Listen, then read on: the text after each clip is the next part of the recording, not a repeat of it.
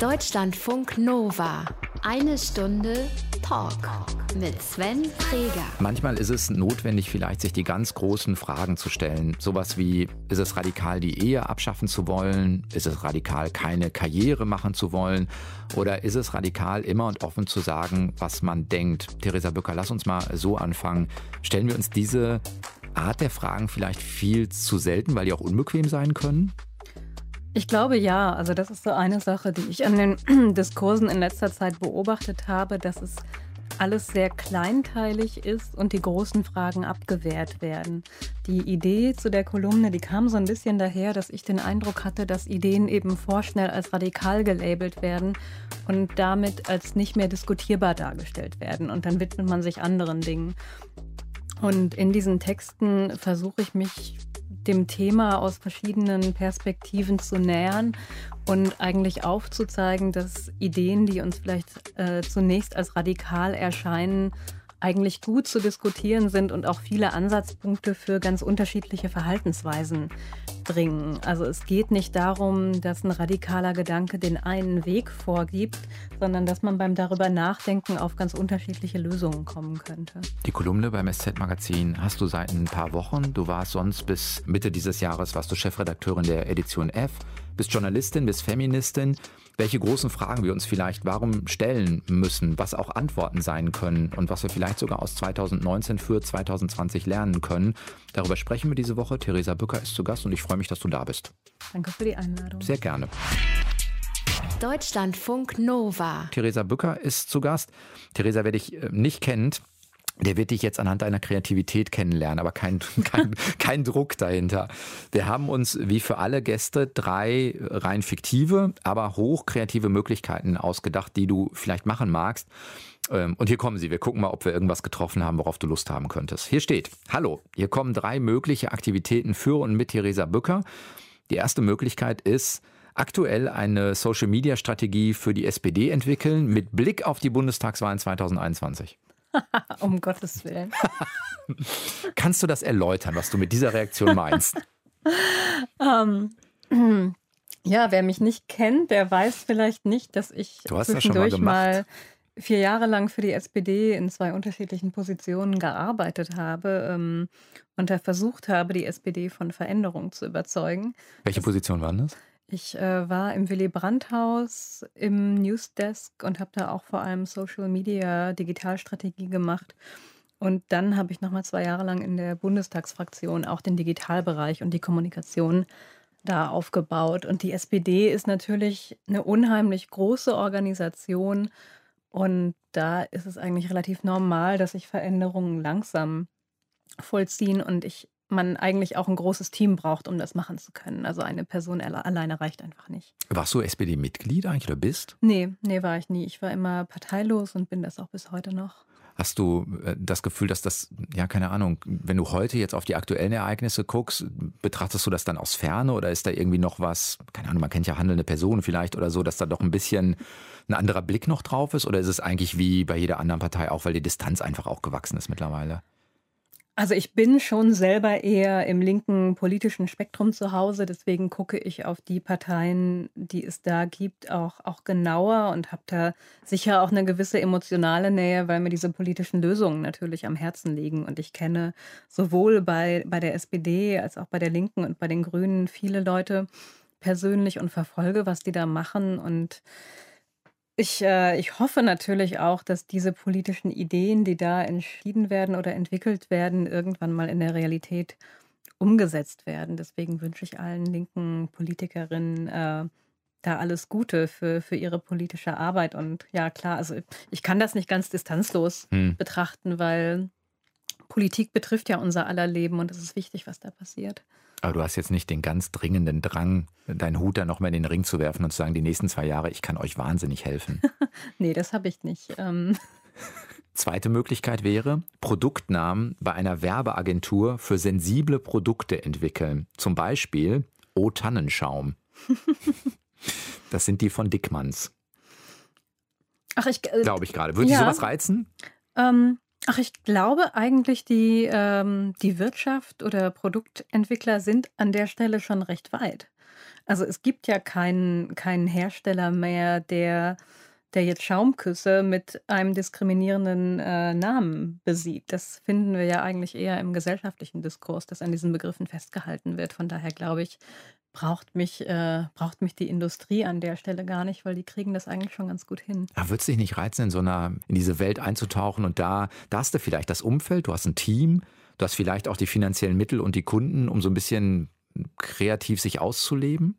Also ich glaube, was in der Werbeindustrie wichtig ist, ist, dass Vielfalt wirklich als Wert anerkannt wird und dass man das jetzt langfristig überall verankert. Mein Eindruck war jetzt in den letzten paar Jahren, dass Diversity wird als Trendthema behandelt und das ist es natürlich nicht.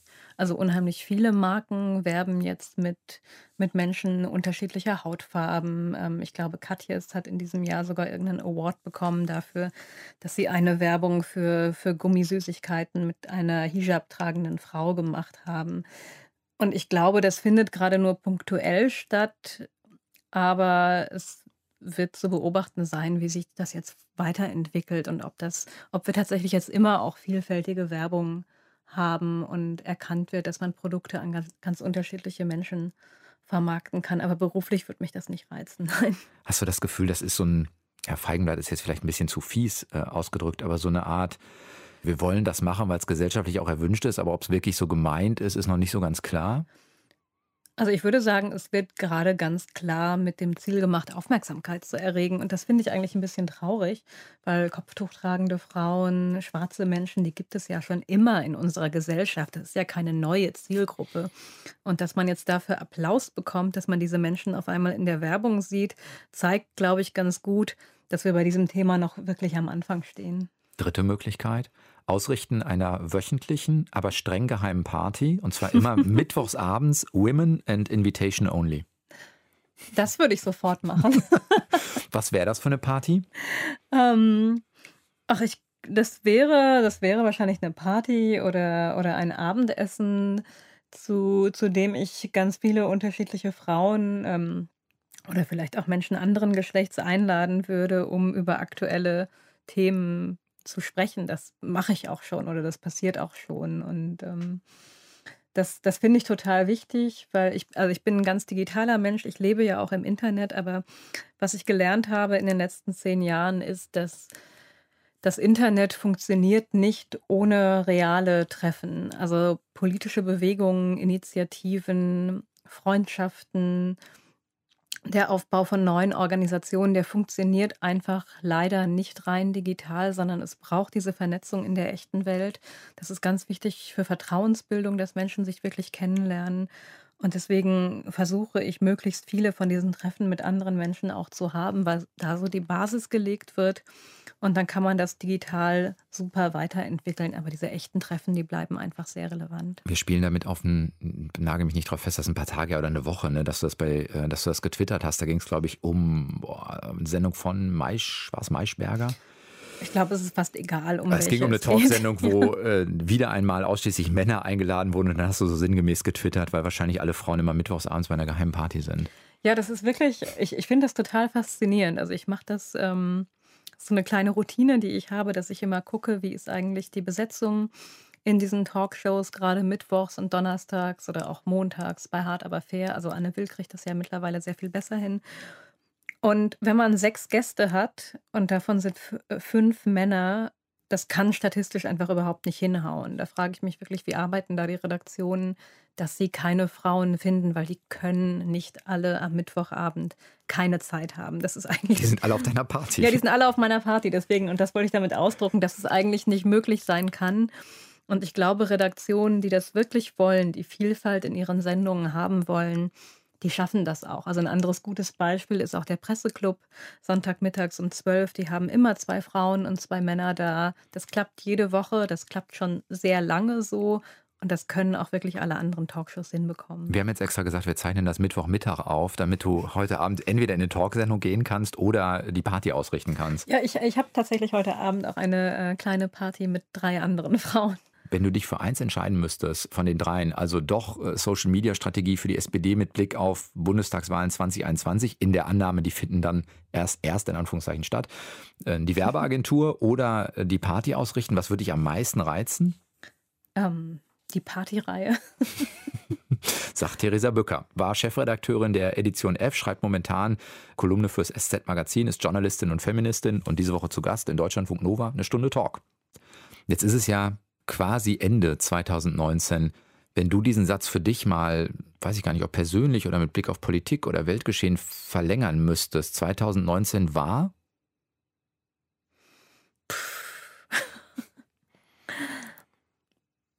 Ach, solche Sätze kann ich überhaupt nicht gut vervollständigen. Ich sehe die Welt ja, glaube ich, sehr differenziert und ähm, deswegen finde ich, kann man sowas gar nicht in einem Satz zusammenfassen. Und es ist ja auch einfach viel passiert. Also in meinem Leben ist viel passiert, in der Welt ist viel passiert.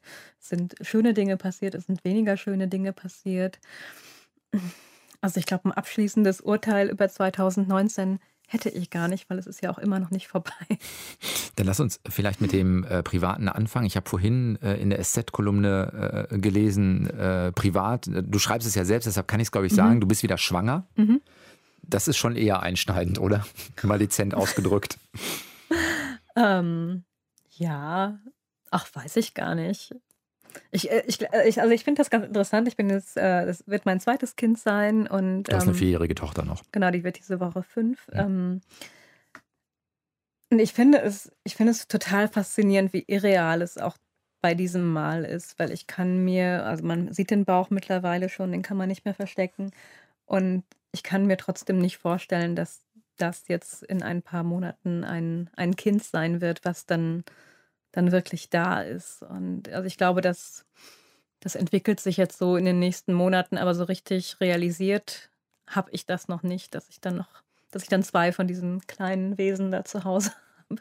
Du hast das ein bisschen als Anlass äh, genommen, jetzt in der SZ-Kolumne, in der aktuellen Ausgabe über Verzichten zu schreiben. Hast du das Gefühl, dass das ein, eine Verzichtsphase äh, ist? Ist es auf jeden Fall. Hm.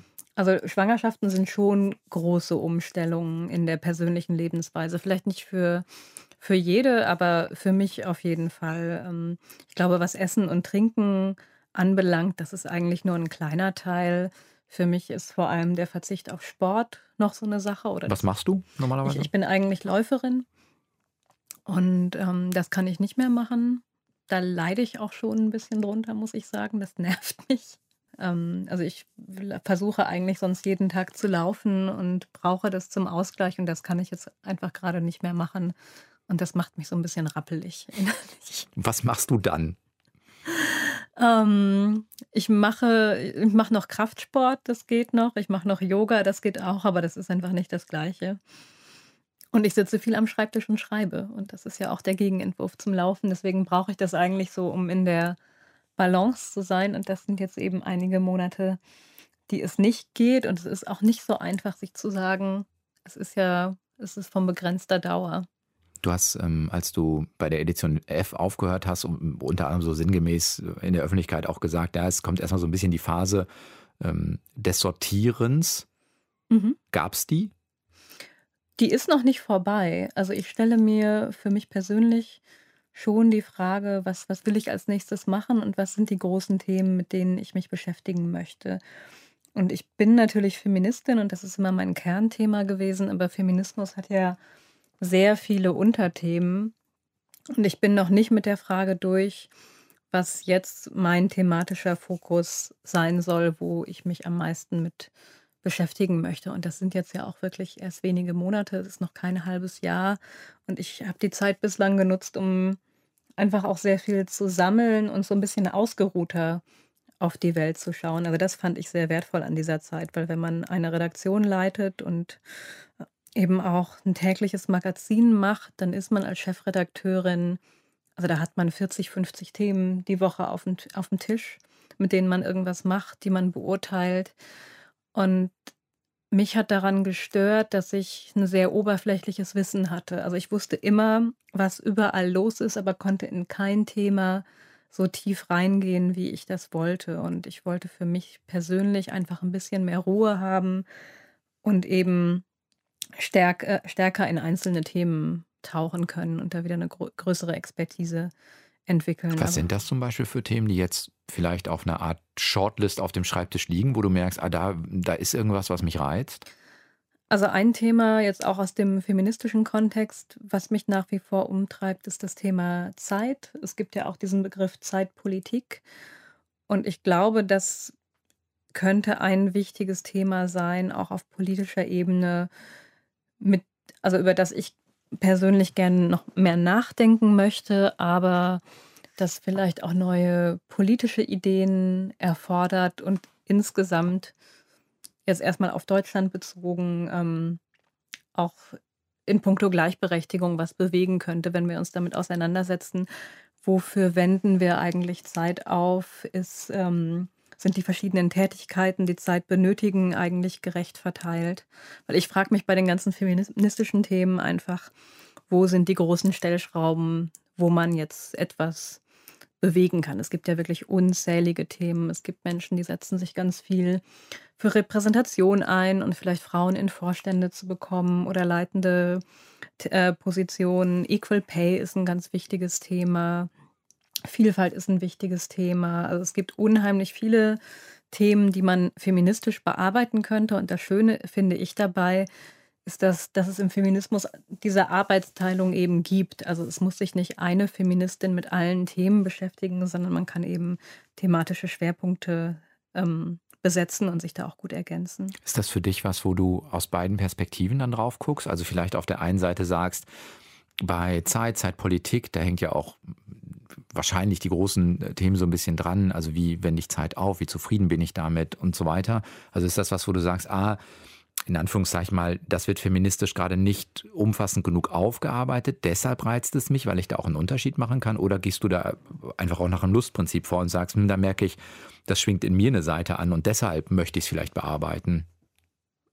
Also ich sehe es als ein gesellschaftlich unheimlich wichtiges Thema. Das ist äh, so ein Eindruck, den ich aus den ganzen Gesprächen mitgenommen habe, die ich die letzten Jahre geführt habe, dass da bei ganz vielen Leuten der Schuh drückt und auch geschlechterübergreifend, dass, dass so eine Zeit Not da ist, dass, äh, dass sich alle ständig gestresst fühlen, nicht mehr genug Erholung bekommen, Zeit für Freundschaften fehlt, Zeit für die Familie fehlt und niemand eine wirkliche Idee hat, wie man aus diesem Hamsterrad rauskommen kann und es eigentlich als normal akzeptiert ist, dass dieser Stress da ist. Und das, da würde ich gerne ran, weil ich, ich glaube, das ist nicht gesund für uns als gesamte Gesellschaft. Und ich glaube auch, weil wir uns ja gerade in der Phase befinden, wo politisch einfach viel auf dem Spiel steht, dass, äh, dass wir uns auch damit auseinandersetzen müssen, wer hat eigentlich die Zeit, sich politisch einzubringen und bräuchten wir nicht auch die Zeit, um genau das zu tun.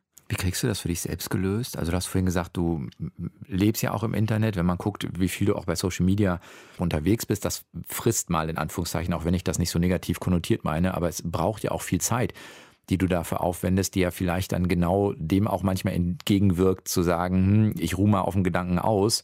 Vielleicht fällt mir in der Stunde noch ein klügerer Gedanke ein, als den, den ich jetzt sofort irgendwie posten oder tweeten würde. Ich mache das tatsächlich schon weniger und das hat auch mit der neu gewonnenen Freiheit in der Freiberuflichkeit zu tun, weil ich gemerkt habe, wenn ich nicht mehr den ganzen Tag fest an einem Arbeitsplatz sitze, bin ich weniger im Internet. Und es fällt mir leichter, mich da rauszuziehen. Und dann habe ich ähm, so für mein Privatleben einfach die Luxussituation, dass wir eine Patchwork-Familie sind und wir sind gerade vier Erwachsene, die sich um das äh, Kind, was vorhanden ist, kümmern und da, da sieht man so schön daran, so es klappt so gerade mit diesen vier Erwachsenen, dass wir alle unser Leben einigermaßen auf die Reihe bekommen.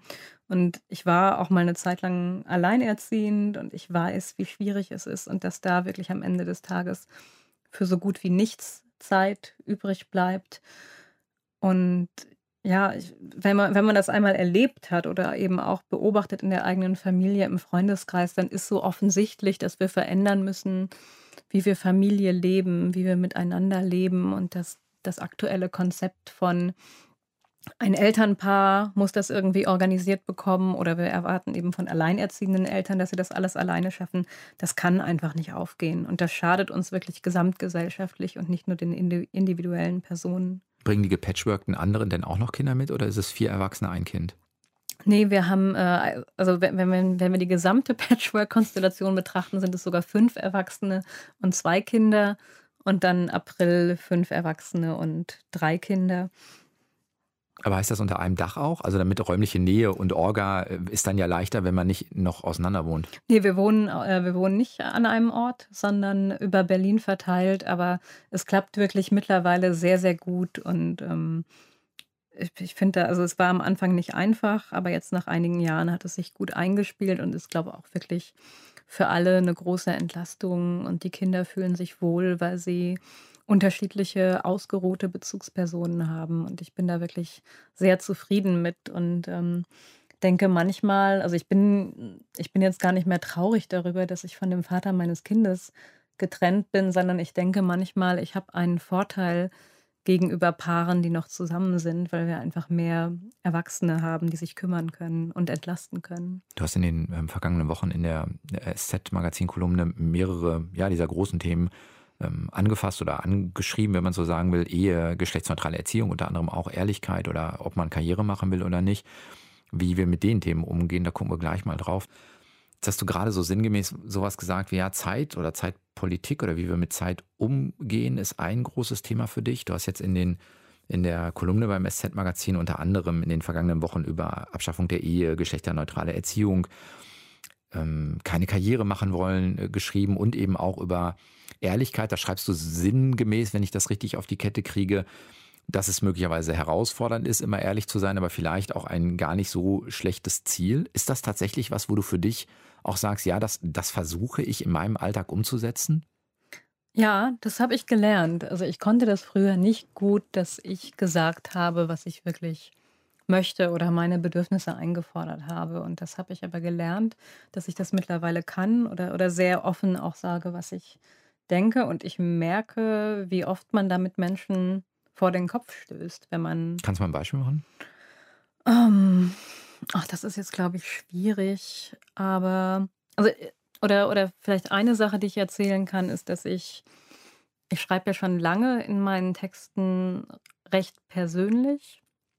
Oder ich twittere auch recht persönlich, weil ich das einfach schon über zehn Jahre mache. Und äh, damals, als ich angefangen habe zu twittern, war das ja so, so ein Nachfolger von MySpace. Da gab es keine, keine Journalistinnen und keine Politiker. Das haben alle so als Tagebuch genutzt und sehr persönlich geschrieben. Und das, äh, da bin ich immer noch so ein bisschen verhaftet. Und da bekomme ich wirklich oft Rückmeldungen oder auch Fragen. Hast du keine Angst, dass dich das verletzlich macht? Ist das nicht zu viel, also das sogenannte Oversharing. Mhm. Und, ähm, und ich glaube, das ist eher eine Angstreaktion. Oder, oder vielleicht, ich, ich finde es auch eigentlich traurig, dass man nicht so offen sein kann. Weil was ich auch an meinen Texten viel gesehen habe oder auch äh, an, an solchen, die andere Autorinnen und Autoren schreiben, ist, wie wichtig das eigentlich ist, so echte, echte Dinge zu teilen und offen zu sein und zu zeigen, wir sind als Menschen einfach sehr komplex und jeder hat irgendwo Probleme und diese Fassade der Oberflächlichkeit auch aufzubrechen und was das wirklich für andere bewegen kann, zu lesen, der Person äh, ist was Ähnliches passiert. Das bin nicht nur ich, das, das ist ja eigentlich auch sofort der Anschluss zu MeToo, wo Frauen eben angefangen haben, über ihre Erlebnisse mit sexualisierter Gewalt zu sprechen. Also auch eine sehr offene und ehrliche Kommunikation, die sie sehr verletzlich gemacht hat. Aber darüber entsteht dann eben auch Veränderung. Das eine ist ja, da steckt ja auch ein bisschen so das Solidaritätsgefühl drin. Ich hab, sehe, andere öffnen sich auch und mir geht es auch so, dann, dann ziehe ich da vielleicht auch was draus. Aber ist es nicht manchmal auch die Gefahr, ja, wenn ich dabei, ich formuliere es mal so, wenn ich da bei mir bleibe, dass ich auch meine Sichtweisen auf die Welt als wichtiger nehme als die andere und vielleicht es manchmal gut wäre, es nicht sofort zu schreiben, was ich denke? Das Oder auf jeden Fall auch. Also ich glaube, ähm, das habe ich, glaube ich, auch in dem Text fürs SZ-Magazin beschrieben. Das setzt ja eine Reflexion voraus. Also wenn ich jetzt nur noch bei mir bin und meine Meinung als das Ein und alles definiere, dann kann es nicht funktionieren. Aber dieses sich umsehen lernen ist ganz wichtig zu schauen, wie geht es eigentlich anderen Personen. Und ähm, was ich in dem Text beschrieben habe, ist vor allem, dass Ehrlichkeit nicht unbedingt immer das ist, was uns als erstes einfällt, sondern es auch so ein bisschen Arbeit erfordert, in sich hineinzuhören und zu schauen, warum denke ich das eigentlich oder was denke ich wirklich darüber? Also auch eine bewusstere Kommunikation. Und das Beispiel, was ich in dem Text bringe, ist, dass, dass wir ganz oft sagen, wenn wir uns zum Beispiel mit unserem Partner streiten, das habe ich nicht so gemeint. Es ist uns aber rausgerutscht. Das heißt, eine ehrlichere Kommunikation, ähm, die ist vielleicht auch ausgeruhter und setzt eben voraus, nicht sofort was zu sagen, sondern erstmal nachzudenken, will ich das der Person so sagen? Versteht die mich eigentlich, wenn ich das so ausdrücke? Oder muss ich nochmal darüber nachdenken und meine ich eigentlich was ganz anderes? Aber hast du nicht auch Sorge, dass wenn du so viel aus deinem persönlichen Leben teilst, dass es dich in irgendeiner Art und Weise Angreifbar ist vielleicht das falsche Wort, aber alles, was an positiven Rückmeldungen kommt, kommen vielleicht auch genau die negativen Rückmeldungen, die dir dann schreiben, keine Ahnung, interessiert mich nicht, was du machst oder äh, Hate Speech oder was auch immer. Das sind ja Dinge, die, die dir auch passieren. Ja, natürlich, das, das gehört dazu. Das ist, glaube ich, auch sehr individuell, wie man damit umgehen kann. Und ähm, da kann man auch nicht erwarten, dass, dass jeder gleich gut zum Beispiel mit Hate Speech Aber geht umgehen das, geht kann. das für dich? Ich habe ein relativ dickes Fell. Das hängt vielleicht auch damit zusammen, dass ich im Community Management gearbeitet habe, unter anderem für die SPD. Und ähm, da braucht man ein dickes Fell. Ne? Da braucht man ein sehr dickes Fell. Und es ist auch eine individuelle Voraussetzung. Die hat nicht jeder so. Deswegen dürfen wir auch nicht erwarten, dass das jeder ab kann. Und wenn ich jetzt auf den aktivistischen Bereich gucke von vielleicht Feministinnen oder Leute, die sich im Bereich Antirassismus einsetzen, da ist Hate Speech teilweise so massiv, dass diese Leute mundtot gemacht werden und ähm, daran gehindert werden, weiterhin ihre Arbeit zu machen, weil sie sagen, das ertragen sie nicht länger. Ähm, das kann auch wirklich psychische Effekte haben, dass man Angst bekommt, nicht mehr schlafen kann. Deswegen ist es total wichtig, dass wir Hate Speech besser, besser zurückdrängen können und besser die Betroffenen auch schützen. Ich habe halt das Glück, dass ich ganz gut damit umgehen kann und dass ich vielleicht eher den Fokus darauf lege, für mich ganz persönlich, was kann ich mit der Arbeit, die ich mache, Positives bewegen und dann für mich das andere nicht so eine große Rolle spielt. Aber das ist einfach eine glückliche Fügung, dass mein Fell da so dick ist. Hast du das Gefühl, dass auch die vielleicht sowohl die persönliche Art der Kommunikation als auch, du hast es ganz am Anfang ähm, mal gesagt, so ähm, wenn du radikale Ideen in der, in der Kolumne ähm, auftust oder debattierst oder so, dann geht es dir eigentlich darum zu zeigen, die sind vielleicht gar nicht so radikal oder du willst, willst zeigen, dass sie debattierbar sind. Ist das für dich auch ein an, gedacht als Angebot an andere, mit dir in Kommunikation zu treten, weil ich über sowas nachdenke, wie, wie schaffen wir es denn, wieder einen Diskurs über diese großen Themen hinzukriegen, dass du sagst, da baue ich, versuche ich auch eine Brücke zu bauen? Ist das so gedacht? Oder ist ja. das jetzt zu sehr theoretisiert? Nee, nee, das, das war von vornherein ähm, Idee auch hinter der Kolumne, weil, also Kolumnen sind häufig so geschrieben, dass sie ein sehr klarer Meinungsbeitrag sind, der sehr in eine Richtung geht. Und das wollte ich nicht. Das war auch gar nicht so einfach. Ähm, Durchzusetzen? Äh, nee, das war gar nicht einfach so zu schreiben. Ach so. Weil, wenn man, wenn man differenzierte Texte schreibt, dann werden die häufig sehr, sehr lang. Die gehen dann eher in Essay-Richtung. Und das musste ich auch erstmal ausprobieren. Wie geht das, äh, das zu schreiben und gleichzeitig nicht allzu ausufernd zu werden. Aber für mich war es zum einen ein Anliegen, dass ich die Texte so schreibe, dass sie auch für Menschen aller Geschlechter zugänglich sind. Also dass ich nicht nur vorrangig an Frauen gerichtet schreibe und eben immer zeige, es gibt ganz unterschiedliche Möglichkeiten. Also ich habe natürlich in den Texten eine Tendenz, aber ich will eigentlich zum Nachdenken ähm, anregen, dass man Sachen unterschiedlich machen kann und eben darüber diese Annäherung erreichen. Zum Beispiel bei dem Text, äh, in dem es um die Abschaffung der Ehe ging. Also die Texte haben dann einfach immer eine Überschrift, die ein bisschen provokanter ist. Hm. Also ist es eine radikale Idee, die Ehe abzuschaffen, sinngemäß? Ich weiß gerade jetzt nicht, ob das genau, exakt das Wording genau, das, ist. Das, war, das war, glaube ich, der Titel ja. und äh, darauf habe ich gleich für die Überschrift sehr viel Widerspruch bekommen. Aber der Text zeigt dann eigentlich auf, dass es auch softere Varianten gibt, wo die Ehe eben beibehalten werden kann als eine Form der Bindung, aber es darum geht, eben andere Beziehungsformen auch gleichzustellen oder denen die gleichen ähm, Rechte zu geben, was eben auch eine Möglichkeit ist. Also man muss die Ehe nicht abschaffen, um Gerechtigkeit für andere Beziehungsformen zu schaffen. Man aber kann es natürlich, aber es gibt eben viele Möglichkeiten. Aber ist es da nicht ein schwieriges, ähm, eine schwieriges Wahl der Mittel? Also zu sagen, du nimmst die Kolumne, wo vielleicht auch aus Grund von Medienlogik eine catchy Überschrift drüber muss und die Leute steigen im Zweifelsfall dann schon aus, wenn es eigentlich als Kommunikationsangebot gemeint ist? Ja, die Frage wäre natürlich, wie ist dann die Überschrift? Das braucht ja leider, leider häufig. Ist das so? Also ich glaube, man könnte auch eine schöne verkopfte Überschrift machen, die, die die Möglichkeiten so ein bisschen auffächert. Aber leider braucht man in der Medienlogik, glaube ich, eher was Provokantes. Und ich hoffe einfach, dass die, dass die Leserinnen und Leser mich so ein bisschen kennenlernen und wissen, dass hinter diesen Überschriften dann ein bisschen mehr steckt, wo sie sich vielleicht auch wiederfinden können. Du hast das gerade so ein bisschen beschrieben, was vielleicht auch Sinn und Zweck der aktuellen Kolumne im SZ-Magazin für dich ist. Ist es auch das, was dich antreibt, also so Kommunikationsanbieter zu sein, Brückenbauerin, das sind jetzt so sehr abstrakte Begriffe, aber trifft das in Richtung deiner Motivation? Wenn du sagen müsstest, warum machst du das eigentlich? Ja, das, das ist auf jeden Fall etwas, an dem ich immer Spaß hatte oder was, äh, was mir was zurückgegeben hat, wenn ich gesehen habe, man kann Menschen nochmal neu miteinander in Kontakt bringen und die fangen an zu reden und miteinander zu denken, weil ich glaube, dass, also das ist eine Erfahrung, die, die ich jetzt in meiner Freiberuflichkeit die letzten Monate neu gemacht habe, dass es mir fehlt, ein Team zu haben, weil ich merke, man kann eben besser denken, wenn man sich mit anderen Menschen austauscht. Du kannst besser denken. Ich glaube, viele können besser denken. ich wollte nur, ich glaube, wollte nur darauf ja, hinweisen, dass es auch andere gibt, die das vielleicht anders sehen würden. Ja, aber ich glaube, eine Person alleine am Schreibtisch, natürlich kann die brillante Ideen haben, aber das, was man als Autorin aufschreibt, geht in der Regel auf Dinge zurück, die man entweder mit anderen besprochen hat, bei anderen gelesen hat. Also ich glaube, wir sind ja, das, was wir denken und uns ausdenken, ist immer ein Produkt von ganz vielen anderen Gedanken, die davor standen. Wie löst du das denn? Also indem du dann bewusst sagst, einmal die Woche, einmal alle 14 Tage, ich mache einen Jour fix mit drei, vier Leuten, die vielleicht auch mit mir inspirierende Gedanken austauschen oder so. Nein, kann ja, ist jetzt vielleicht eine sehr formalisierte Form, aber ahnst, was ich damit meine.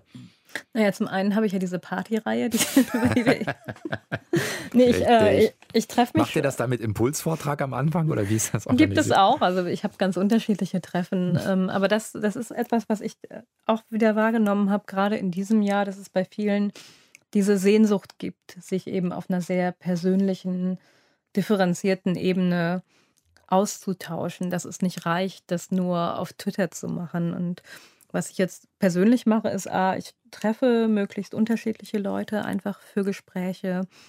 Sei es, dass es dann ein Zwiegespräch ist oder in größeren Gruppen. Und ich habe jetzt auch wieder mehr Zeit zu lesen. Und das ist auch wichtig. Hast du das Gefühl, du hast es in irgendeinem deiner Texte in den vergangenen Monaten mal geschrieben, dass die ähm, Gender-Debatte in Deutschland relativ langsam vonstatten geht? Also ich glaube, ich, ich kann es für so viele Länder gar nicht beurteilen, weil ich da in den einzelnen Diskursen nicht drin stecke. Aber wenn man wenn man sich zum Beispiel an Zahlen orientiert, was jetzt die Repräsentation von, von Menschen in, in einflussreichen Positionen betrifft oder auch gesetzliche Regelungen, dann kann man sehen, dass Deutschland nicht so modern ist, wie es sich vielleicht wahrnimmt. Da sind zum Beispiel die, die Regelungen zur Ehe sind so ein Beispiel, wo Deutschland äh, anderen europäischen Ländern ganz stark hinterherhinkt beim Ehegattensplitting. Das ist ein Steuersystem, was das Alleinverdienermodell ähm, privilegiert. Das gibt es eigentlich in der Art nirgendwo sonst, weil man erkannt hat, dass es eben Geschlechterungleichheit verstärkt. Und das leisten wir uns immer noch. Das, und das finde ich ganz interessant an Deutschland, dass wir so als moderner Vorreiter in der Welt gelten, aber sehr zaghaft sind, was gesetzliche Regelungen betrifft, um Gleichberechtigung wirklich auf den Weg zu bringen. Die Idee ist, glaube ich, beim Ehegattensplitting, dass wenn einer sehr viel und einer sehr wenig oder eine sehr viel und eine sehr wenig verdient, dass man äh, zusammenwerfen kann und dann wird es wie gemeinschaftliches Einkommen veranlagt und dadurch wird der Steuersatz günstiger. Genau, aber es, und, aber es hat den Effekt, dass eben Frauen seltener Vollzeit arbeiten, sich oft in eine finanzielle Abhängigkeit äh, begeben und auch im Alter dann schlechter abgesichert sind. Hat es was damit zu tun, weil wir uns damit aufwerten wollen aus deiner Perspektive oder ist es vielleicht auch ein bisschen historisch gewachsen? Dazu habe ich keine, keine wirklich gute Antwort, weil das Paradoxe ist, die Zahlen sind ja da. Also wir kennen die Zahlen zur, ähm, zur Diskriminierung oder auch zur Ungleichheit in Deutschland sehr gut, nicht nur für den Bereich Geschlecht. Es gibt den Gleichstellungsbericht der Bundesregierung, da steht das alles drin. Das heißt, die Bundesregierung hat diese ganzen Zahlen, die nahelegen, dass das, was wir gesetzlich machen, einfach überhaupt nicht ausreicht. Und trotzdem kommen wir nicht an den Punkt, wo sich etwas verändert. Natürlich haben wir eine sehr konservative Partei mit in der Regierung, die da sicherlich auch blockiert, aber für mich ist es nicht wirklich nachvollziehbar, warum man aus den Zahlen und Fakten, die man hat, keine, keine wirksamen Maßnahmen ableitet. Wahrscheinlich dann doch auch ein bisschen Frage der handelnden Personen oder so, im Zweifelsfall. Ja, oder auch eine Frage der Priorisierung. Ich glaube, an Angela Merkel kann man eben sehr gut sehen, und das wird ja immer vorgeschoben, was das für ein großer gleichstellungspolitischer Erfolg gewesen sei, dass Deutschland dann mal endlich eine Kanzlerin hatte und das auch so lange, dass es eben nicht automatisch bedeutet, dass sich dann im Bereich der Gleichstellung total viel tut. Weil das ist kein Prioritätenthema von ihr. Das war nichts, was sie jetzt hat wirklich... Hat sie aber auch nie behauptet, glaube ich. Nö, hat ne? sie auch nie behauptet und es ist natürlich auch, man braucht das ja auch nicht einer Frau in die Schuhe schieben, weil man kann natürlich auch sagen, Gerhard Schröder war auch Kanzler und zwar von einer sozialdemokratischen Partei die ja als, die ja immer als eine Partei der Emanzipation gesehen wird. Das hätte auch genauso gut die Aufgabe von Gerhard Schröder sein können, ganz viel im Bereich Gleichstellung voranzubringen. Das muss man jetzt nicht an Angela Merkel verorten, nur weil sie eine Frau ist. Gibt es für dich, ähm, um vielleicht auch immer wieder in diese Debatten reinzugehen, die hier oder da vielleicht auch mal Energie tanken, selbst äh, Energie kosten, selbst wenn du ein dickes Fell hast, gibt es Dinge, wo du für dich sagst, ah, da, da hole ich mir Ruhe? Ist das vielleicht auch ein Grund gewesen, die Edition F zu verlassen und zu sagen, ich brauche einfach für mich einen, einen anderen Rhythmus, um immer wieder auch Energie für diese Debatten zur Verfügung zu haben? Mm, also die Energie für diese Debatten, die bekomme ich vor allem so aus der Solidarität, die ich von anderen erlebe und auch von diesen feministischen Gruppen, in denen ich vernetzt bin, mit denen ich mich unterhalte. Weil, ja, also ich glaube, so, solche Sachen zu teilen und Ideen zu entwickeln, das, das ist was, was mich total beflügelt. Dafür muss ich jetzt nicht am Strand sitzen. Sagt Theresa Bücker, ist Feministin und Journalistin, war Chefredakteurin bei der Edition F, hat mittlerweile unter anderem eine Kolumne fürs SZ-Magazin und war diese Woche zu Gast in Deutschlandfunk Nova, eine Stunde Talk. Vielen Dank dafür. Danke für die Fragen. Ihr könnt das Ganze hören, entweder bei uns auf der Homepage deutschlandfunknova.de oder natürlich auch im äh, Podcast, wo ihr euch den runterladet. Und ich bin Sven Preger und nächste Woche wieder da. Macht's gut. Ciao. Deutschlandfunk Nova. Eine Stunde Talk. Jeden Mittwoch um 20 Uhr. Mehr auf deutschlandfunknova.de.